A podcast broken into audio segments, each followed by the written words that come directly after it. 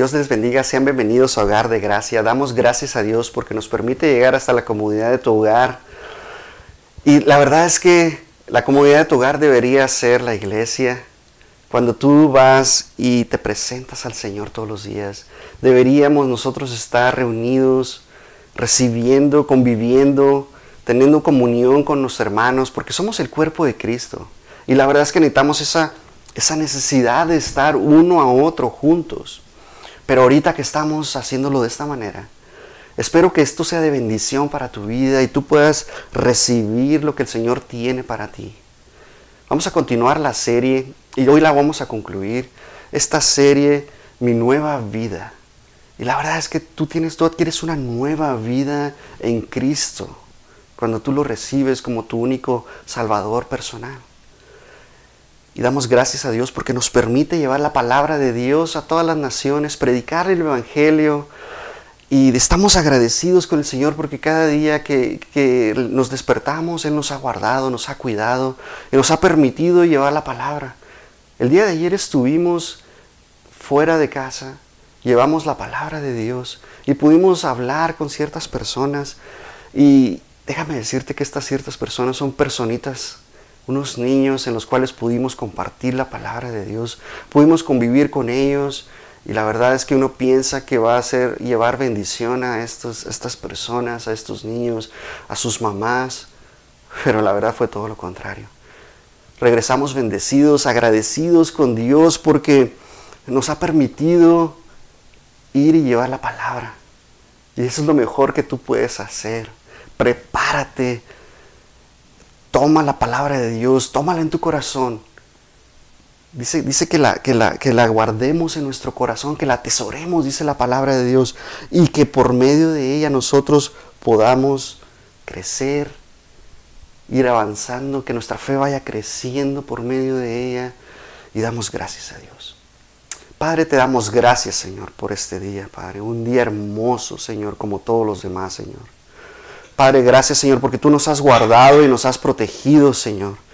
Porque tu ala, Señor, la sombra de tu ala, Señor, está con nosotros, nos cuida, Señor. Porque tú nos guardas, Señor, como la niña de tus ojos, mi Dios. Porque nos guardas en el hueco de tu mano, Señor. Padre, estamos agradecidos, Señor, porque tú envías ángeles para que nuestro pie no tropiecen, Señor.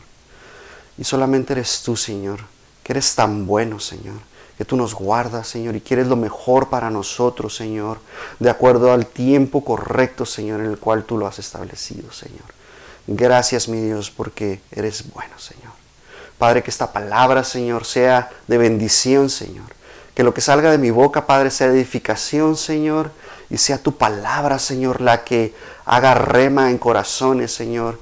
Esos corazones endurecidos, Padre, que sean transformados, Señor, de carne, mi Dios. Gracias, mi Dios, en el nombre de Cristo Jesús. Amén. Gracias, Padre. La semana pasada veíamos el capítulo 4 de Efesios y estábamos viendo ciertos puntos en los cuales la palabra de Dios nos dice que el mundo está eh, en la vanidad de su mente y que tiene que ser renovado y que tenemos que cambiar, ¿verdad? Y que si andamos, que no andemos como los gentiles andan, que andan en la vanidad, que sus corazones empiezan a, endurecer de tal manera que están entenebrecidos. Y Pablo nos empieza a decir que la insensibilidad de sus pecados es tan grande que ellos han perdido todo instinto natural. Todo lo que el corazón, de acuerdo como lo diseñó el Señor, se ha perdido, se ha corrompido de tal manera que el enemigo lo ha tomado y lo ha capturado esos grilletes de los cuales habla la palabra, de los cuales uno anda arrastrando. El mundo anda de esa manera. Y solamente con Cristo podemos vencer.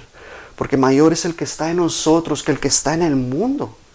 Cristo está en nosotros. Cuando nosotros lo hemos recibido en nuestro corazón, cuando hemos creído en Él, de esa manera, con todo nuestro corazón creemos que Dios lo resucitó de los muertos y creemos de tal manera en Él. Porque de tal manera amó Dios al mundo que envió a su Hijo por nosotros para que todo aquel que en Él cree no se pierda, mas tenga vida eterna. Y cuando nosotros creemos de todo corazón, Él viene y hace morada junto con el Padre en nuestro corazón y el Espíritu Santo se pone sobre nosotros y está en nosotros. Entonces nosotros cuando aprendemos a Él, cuando nosotros empezamos a seguir a Cristo, como discípulos que tenemos que ser, déjame decirte que cuando tú lo aceptas, tú te conviertes en hijo de Dios, eres cristiano, eres un seguidor de Cristo. Pero hay una gran diferencia entre un cristiano y un discípulo de Cristo. El cristiano solamente va a la iglesia, se sienta y hace los mandamientos y hace lo que tiene que hacer, pero un discípulo empieza a aprender a Cristo. Y esa es la gran diferencia que existe. Y nosotros tenemos que cambiar nuestra manera de pensar, renovar nuestro entendimiento, yendo a la palabra de Dios y saber que tenemos que escudriñar la palabra y por medio de ella nosotros vamos creciendo, nuestra fe va creciendo conforme vamos adentrándonos a la palabra. Y tenemos nosotros que cambiar nuestra manera de pensar, renovar nuestro entendimiento y saber que Cristo es el único camino que existe. ¿Por qué? Porque Él es verdad. Y no hay otra verdad. La palabra de Dios, Jesús su verdad es absoluta, no es relativa, no va a cambiar, porque Él es el camino y Él es la verdad y Él es la vida. Juan 14, 6 nos dice que, que Él es verdad. Él es el único camino. Y luego después empezamos a ver que tenemos que renovar nuestro entendimiento y cambiar nuestra manera de pensar. Veíamos que el arrepentimiento es cambia tu manera de pensar. Y cuando tú te arrepientes y aceptaste a Cristo en tu corazón, has renovado tu entendimiento y lo vas a ir renovando.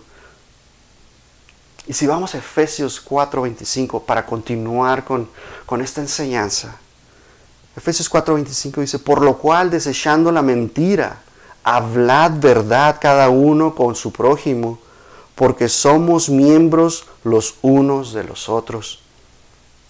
El 26 dice, airaos, pero no pequéis, no se ponga el sol vuestro sobre vuestro enojo, ni deis lugar al diablo. El que hurtaba, no hurte más, sino trabaje, haciendo con su mano lo, buen, lo que bueno es, para que tenga que compartir con el que padece necesidad. Ninguna palabra corrompida salga de vuestra boca, sino lo que sea buena para la necesaria edificación, a fin de dar gracias a los oyentes. Y no contristéis al Espíritu Santo de Dios, con el cual fuisteis sellados para el día de la redención. Quítense de vosotros toda amargura, enojo, ira, gritería y malendicencia y toda malicia antes, sed benignos unos con otros, misericordiosos, perdonados unos a otros, como Dios también os perdonó a vosotros en Cristo. Y damos gracias a Dios porque Él nos ha perdonado. Cuando tú aceptas el sacrificio de Cristo Jesús, Él es el único camino y podemos tener acceso directo al Padre. Es el único mediador entre Dios y los hombres, Cristo Jesús es el único. Y nosotros podemos ver, el versículo 25 nos habla de la mentira, que desechemos la mentira y que hablemos verdad, que nosotros tenemos que estar hablando verdad todo el tiempo. Y sabes que es, es difícil, pero con Cristo Jesús todo es posible es algo que, el Señor tiene que empezar a trabajar contigo. ¿Por qué? Porque el enemigo, recordemos que Él es un mentiroso y desde el principio habla mentira. Y nosotros tenemos que ir siendo transformados por la palabra de Dios. Y cada día que tú vas a ella, algo tiene que ir cambiando. Y si tú sabes que este es un problema para ti, que la mentira es un problema para ti, ponlo en manos de Dios. Ponlo en manos de Dios. Primera Pedro 10 nos dice que porque el que quiere amar la vida y ver días buenos, refrene su lengua del mal y sus labios no hablen engaño. Apártese del mal y haga el bien, busque la paz y sígala. Y nosotros tenemos que refrenar nuestra lengua. Tenemos que tener mucho cuidado con lo que hablamos. Lo más sencillo es, jefe, estoy enfermo, no voy a ir el día de hoy. Tan sencillo como eso. Tú tienes que cambiar. En vez de decir, jefe, sabes que hoy no voy a poder ir al trabajo. Necesito hacer otras cosas. Tan sencillo es. Porque cuando te descubran que contaste una mentira, ya no te van a creer. Y es difícil confiar. La palabra de Dios dice que maldito es el que confía en el hombre. Porque el hombre es así. El hombre tiende a hacer esas cosas. Pero nosotros nuestro blanco de perfección tiene que ser Cristo Jesús y cambiar esas cosas y siempre hablar con la verdad. No tienes que no tienes necesidad de mentir. Aún así, aunque sea malo, que sea horrible lo que hayas hecho, tú di la verdad. Vas a ver que cosas diferentes van a suceder en tu vida cuando tú hablas con la verdad. Aún así, aunque hayas metido la pata, aunque la hayas regado, hablar con verdad siempre. Eso es lo mejor que tú puedes hacer, hablar con verdad. Y es lo que, lo que el Señor te ha, mandado te ha llamado a hacer. Proverbios 12:22 dice, los labios mentirosos son abominación a Jehová, pero los que hacen verdad son su contentamiento. Tú quieres tener al Señor contento todo el tiempo. Tú créeme, tú quieres hacer eso. No quieres hablar palabra de mentira. Es abominación para el Señor. Es lo que nos está diciendo la palabra de Dios. Tú quieres estar hablando verdad en todo momento, en todo tiempo. Y como decíamos al principio, Satanás es el padre de mentira, de toda la mentira. Y sentimos, ¿verdad?, que, que el, el enemigo siempre está ahí tratando de llegar y tratando de atacar. Y nosotros, que somos hijos de luz, tenemos que hablar verdad. No tenemos, no podemos nosotros darnos el lujo de hablar mentira. ¿Por qué? Porque tenemos que ser testimonio para nuestros, nuestro prójimo. Si tú eres un mentiroso, ¿tú crees que te van a creer cuando tú estés hablando la palabra de Dios? Aunque sea palabra de Dios, ellos van a decir, pues él siempre es mentiroso. Entonces tu testimonio siempre tiene que hablar de ti. Tú tienes que hablar verdad en todo momento. No importa la situación en la que estés. No importa qué tan complicada sea, porque recuerda que el enemigo te da las cosas fáciles. Te presenta una mesa en la cual te dice, mira, tú puedes tomar esto. Si tú mientes, puedes hacer esto más rápido. Pero eso no es lo que Dios quiere para tu vida.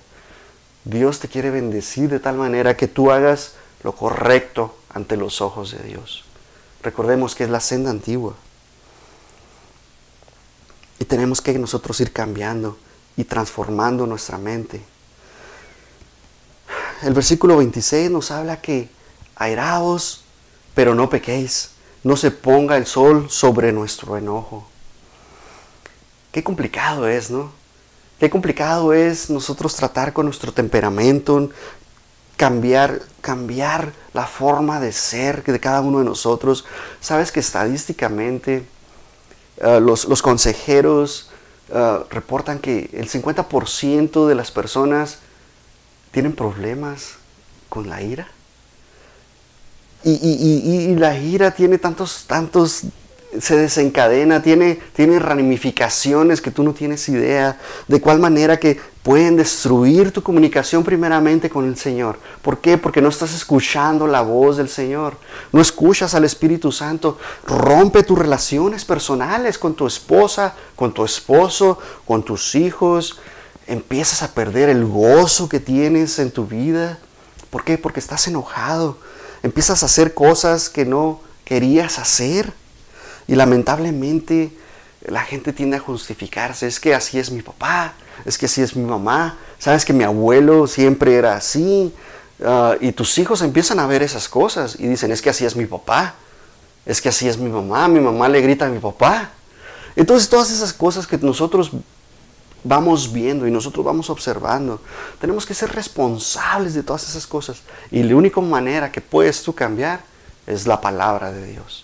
No hay otra manera. Es difícil, créeme que es dificilísimo que tú puedas cambiar por ti mismo. Es, sí, se puede. Pero la palabra de Dios va a ser algo en ti, en tu vida que te va a transformar.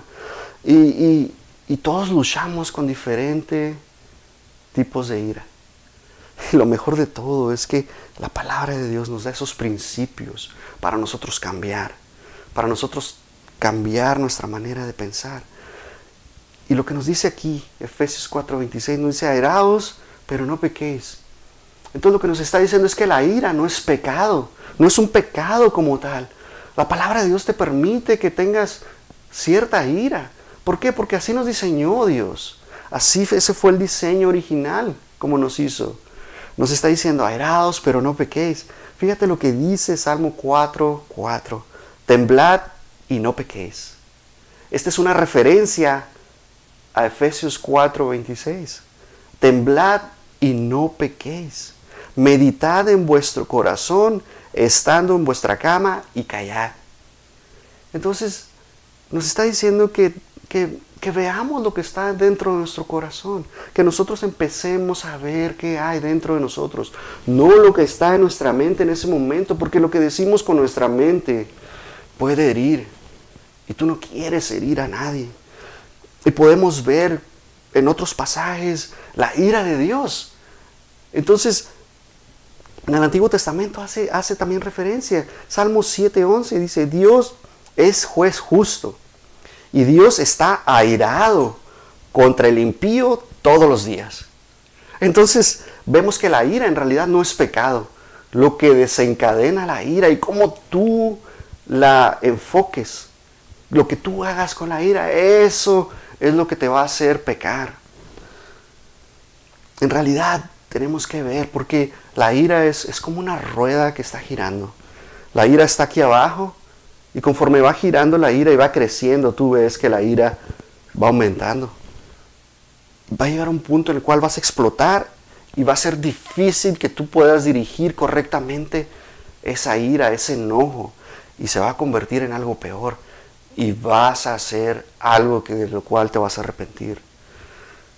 Santiago 1.19 nos dice, por esto, mis amados hermanos, todo hombre sea pronto para oír, tardo para hablar, tardo para airarse. Porque la ira del hombre no obra la justicia de Dios. Entonces, el Señor nos está diciendo que seamos tardos, que nosotros empecemos a escuchar primeramente, que oigas. Y una vez que estás oyendo y, y tu corazón y tu mente están trabajando juntamente, seas tardo para hablar, porque muchas veces, como te decía, vamos a hablar de la manera incorrecta y tú no quieres hablar de la manera incorrecta. Salomón nos da la respuesta, la clave para que hables de la manera correcta. Proverbios 15.1. La blanda respuesta quita la ira, mas la palabra áspera hace subir el furor. Ni deis, perdón, hace subir el furor. Y lo que abre el furor es darle lugar al diablo. Efesios 4:27, ni deis lugar al diablo. Y eso es la puerta que abrimos al pecado cuando nosotros hablamos de una manera incorrecta, cuando nosotros ah, simplemente empezamos a explotar. Tenemos que controlar esas cosas. Pablo nos dice que, que controlemos la ira.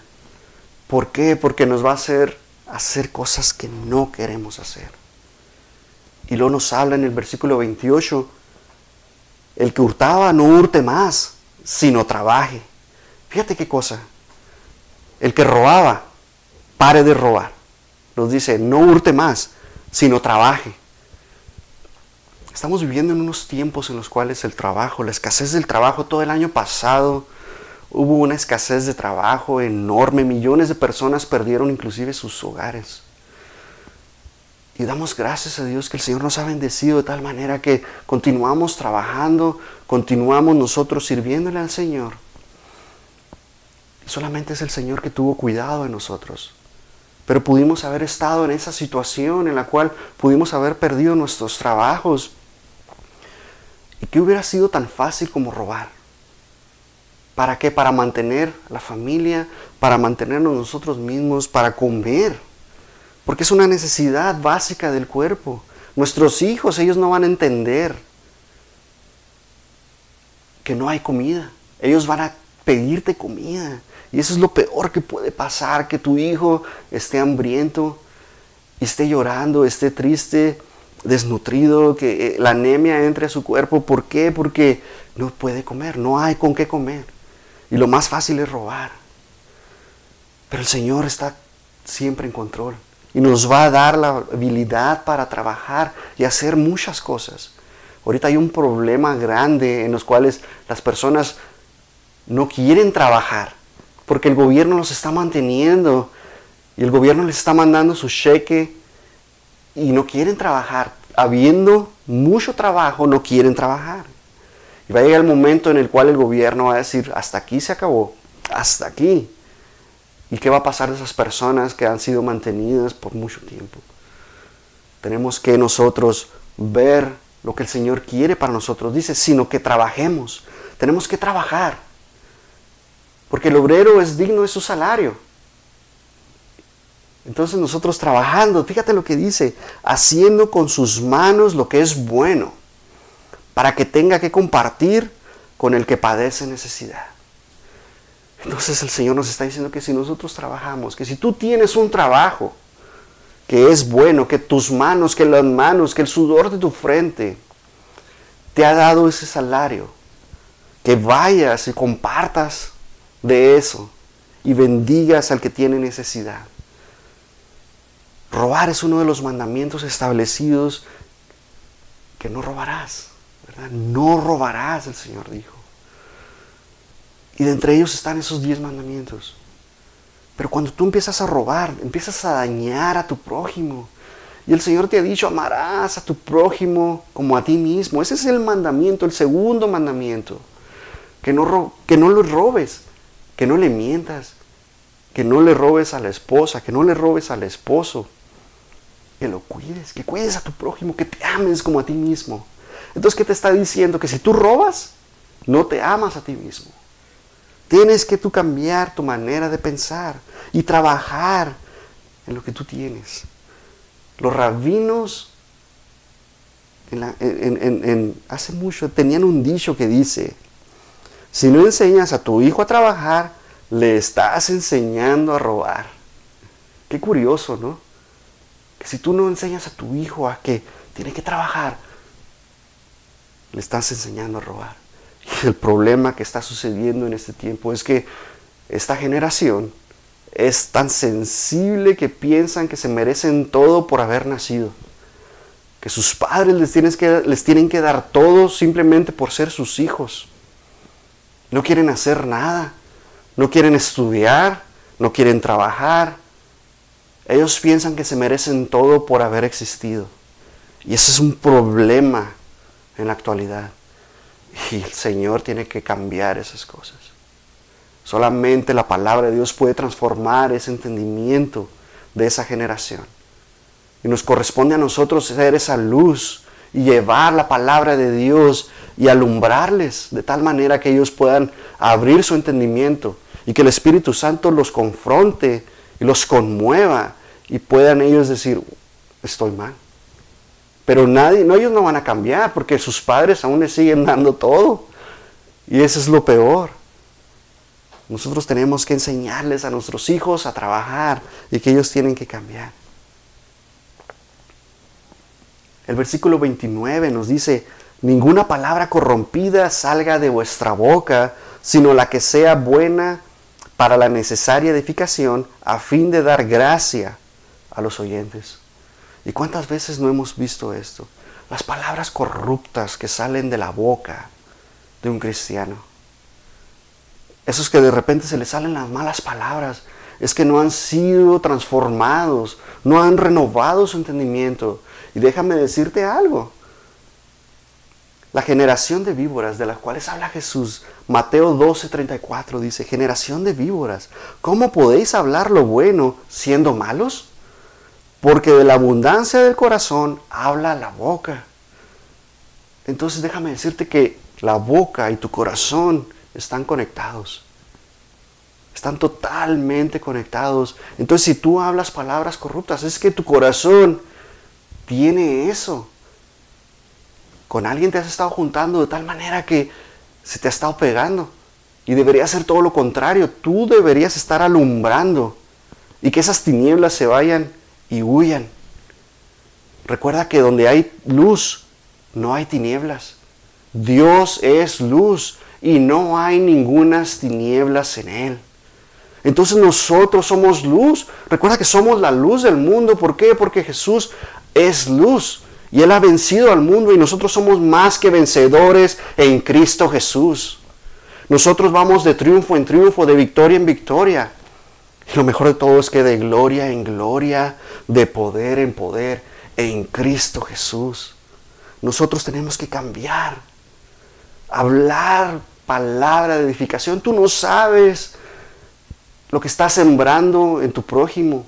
Cuando tú hablas palabras corruptas, estás sembrando y lo, primero que pasa, que no es cristiano, que no él es un hijo de Dios, ¿por qué habla así? Y lo primero que tú tienes que decir antes de hablar es, ¿qué hay en mi corazón? Y lo que hay en tu corazón es la palabra de Dios. La palabra de Dios dice que la guardes en tu corazón, que la atesores completamente en tu corazón. ¿Por qué? Porque lo que vas a hablar es palabra de Dios. Pura edificación tiene que salir de tu boca, mi hermano. Todo, todo lo que está ahí, todo tiene que salir de la palabra. Claro que va a haber momentos en los cuales tú hables como tú hablas. Pero hay un momento en que tú dices, esto va de edificación. Y tú vas a poder bendecir a tus hermanos, a tus hermanas, a tu familia, tú vas a poder transformar. Y algo tiene que suceder en ti, que vean ellos en ti, que tú reflejes, que tú hables lo que predicas. ¿Verdad? Que tú prediques lo que tú eres. Tú eres un hijo de Dios. Recuerda que eres un ciudadano del cielo. Por lo tanto, tú tienes que hablar esa palabra que transforma, que renueva, que transforma corazones, que renueva entendimientos. Recuerda que la espada, ¿verdad? Tenemos una espada que es de dos filos, de doble lengua, que es la palabra de Dios y tu palabra. Con esa tú vas a transformar la mente, vas a separar el alma y el espíritu y vas a transformar a la gente, a con medio de la palabra de Dios vas a transformar a las personas. Y tenemos que motivar por medio de ella. Gálatas, perdón, Colosenses 4:6. Sea vuestra palabra siempre con gracia, sazonada con sal, para que sepáis cómo debéis responder a cada uno. Recuerda que somos la sal del mundo. Jesús nos ha dicho que somos la sal del mundo. Y tu palabra tiene que ir sazonada, todo lo que tú hables de nuevo tiene que ser edificación. Porque cuando tú hablas de lo contrario, vas a sembrar derrota, vas a sembrar, ah, vas a poner triste a la gente. ¿Por qué? Porque tú estás hablando cosas que no deberías hablar. Y es difícil cambiar a una persona cuando ya te escuchó hablar malas palabras, cuando ya te escuchó hablar chistes de los cuales Ah, hablan cosas malas. Cuando tú te ríes de los chistes que tienen, que son colorados, vas a lastimar a las personas. ¿Por qué? Porque ellos saben que tú eres hijo de Dios. Y si no saben que eres hijo de Dios, te estás avergonzando de Cristo Jesús y tú no quieres avergonzarte de Él. El Señor te ha dicho que no te avergüences de Él porque Él se va a avergonzar de ti cuando estés en su presencia y se va a avergonzar de ti. Y tú no quieres avergonzarte del Evangelio. Tú quieres estar bien cimentado en la roca que es Cristo Jesús.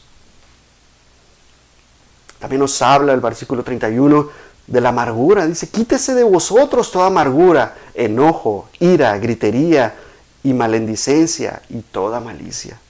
Y veíamos al principio en el 27 de la, acerca de la ira y la amargura. Es un veneno que entra al corazón. Déjame decirte, júntate con un amargado una semana y vas a amargarte. Porque eso se contagia, es como un virus, la amargura. Y empieza a destruirte desde adentro, tu corazón empieza a, cambiar y cosas terribles suceden con la amargura. déjame decirte lo que pasa. Es una progresión la amargura, va cambiando algo en tu vida. de la amargura te guía al enojo, del enojo te va a guiar a la ira, de la ira te va a guiar a la gritería, vas a empezar a gritar y después vas a empezar a maldecir.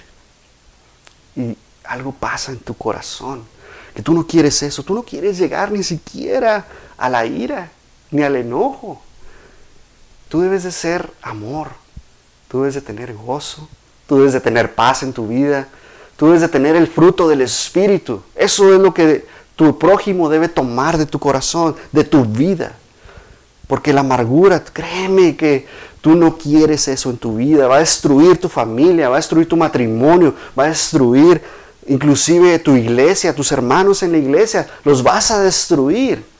Y tú no quieres eso. Tú no quieres ser el amargado, de la iglesia. Tú no quieres ser el amargado de tu familia, en los cuales ni siquiera quieran compartirte cosas. ¿Por qué? Porque dicen, ah, es que se va a amargar aún más. Tú no quieres eso. Y la amargura te quita ese gozo y te quita la llenura del Espíritu Santo. Vas a entristecer al Espíritu Santo. Cuando tú pecas, el Espíritu Santo, dice la palabra Dios, que se contricta, se pone triste y tú no quieres eso, tú quieres siempre tener al Espíritu Santo contento. Y eso es lo que tú quieres hacer. Debemos caminar de la mano con Jesús. Siempre. Recuerda que hemos adquirido una nueva vida en Cristo Jesús. Cristo Jesús nos ha llamado de la muerte a la vida. Hemos resucitado. Nos hemos quitado las ropas de la muerte.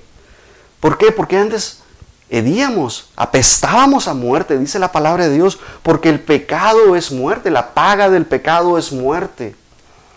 Y nosotros nos tenemos que vestir de esas ropas reales. Recuerda que somos real sacerdocio. Gracias a Dios porque, porque Él nos ha cambiado y nos ha transformado. Jeremías 6:16. Así dijo Jehová, paraos en los caminos y mirad. Y preguntad por las sendas antiguas. Y nos está diciendo, hay sendas antiguas, no nomás es una senda antigua, hay sendas antiguas. Y la pregunta es, ¿cuál sea el buen camino? Tú tienes que preguntarte cuando te pares en las sendas antiguas, ¿cuál es el buen camino? Y luego te dice, andad por él y hallaréis descanso para vuestra alma. Entonces, cuando tú te, tú te pares y tengas que tomar una decisión, tú le vas a preguntar, Señor, dime cuál es el camino correcto. Y Cristo Jesús te va a decir, yo soy el camino, yo soy la verdad y la vida. Él es el único camino. Tú te tienes que preguntar eso. Y la única manera, te dice, yo soy el camino y la verdad y la vida, y nadie viene al Padre si no es por mí. Y es la única manera. Romanos 10:9 nos dice que si confesamos, dice que si confesares con tu boca que Jesús es el Señor y creyeres con tu corazón que Dios le levantó de los muertos, serás salvo, porque con el corazón se cree para justicia, pero con la boca se confiesa para salvación. Y esa es la manera en que tú puedes encontrar el camino. Cuando tú sabes y entiendes que Jesús es el camino, la verdad y la vida, y que tú lo confiesas con todo tu corazón, vas a ser salvo. Eso es lo que tú tienes que hacer.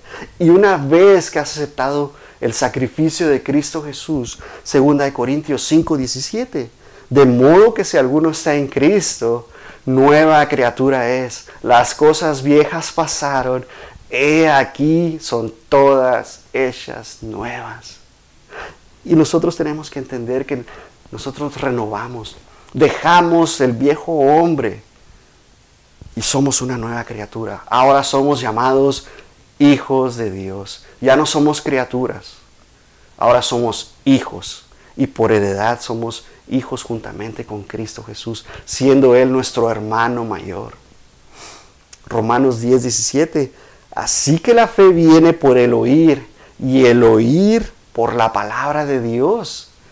Entonces nosotros vamos renovando nuestro entendimiento por la palabra de Dios. Una vez que tú crees que Jesús resucitó de los muertos y que, perdón, y que Dios lo levantó de los muertos. Y la palabra de Dios empieza a ser rema en tu corazón. Tu fe empieza a crecer. Y tú piensas a cambiar tu entendimiento. Y empiezas a renovarte. Y empiezas a dejar de decir mentiras. Empiezas a dejar de, de robar. Empiezas a controlar tu ira Empiezas a tener ese dominio propio del cual habla la palabra, que tú empiezas a tener paz, una paz que sobrepasa todo entendimiento.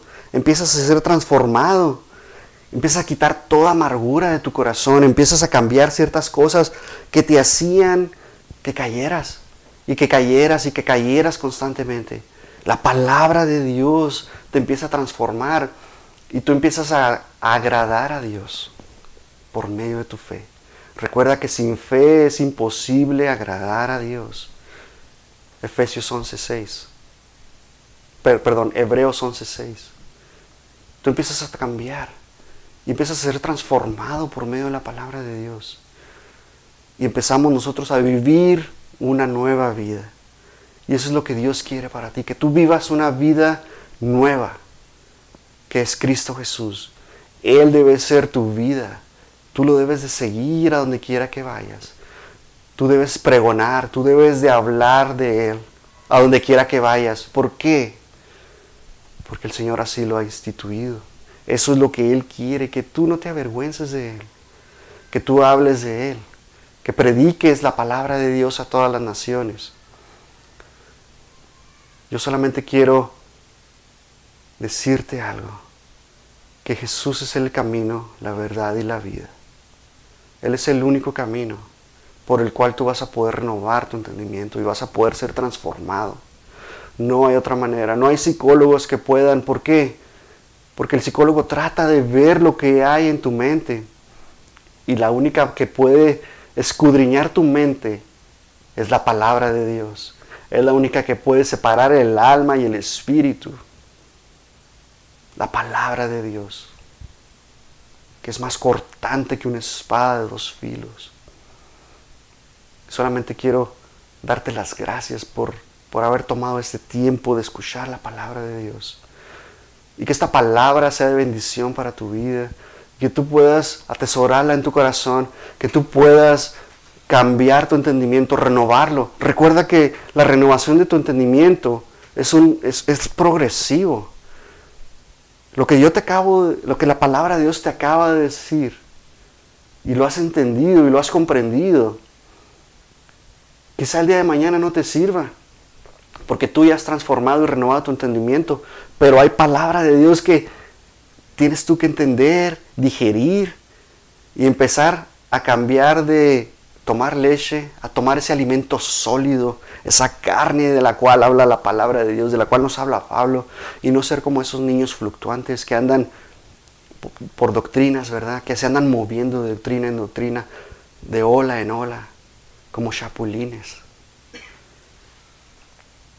Damos gracias a Dios porque nos permite hablar de la palabra de Dios, hablar de su palabra, hablar de su amor, y que Él nos ama tanto que dio a su Hijo por nosotros.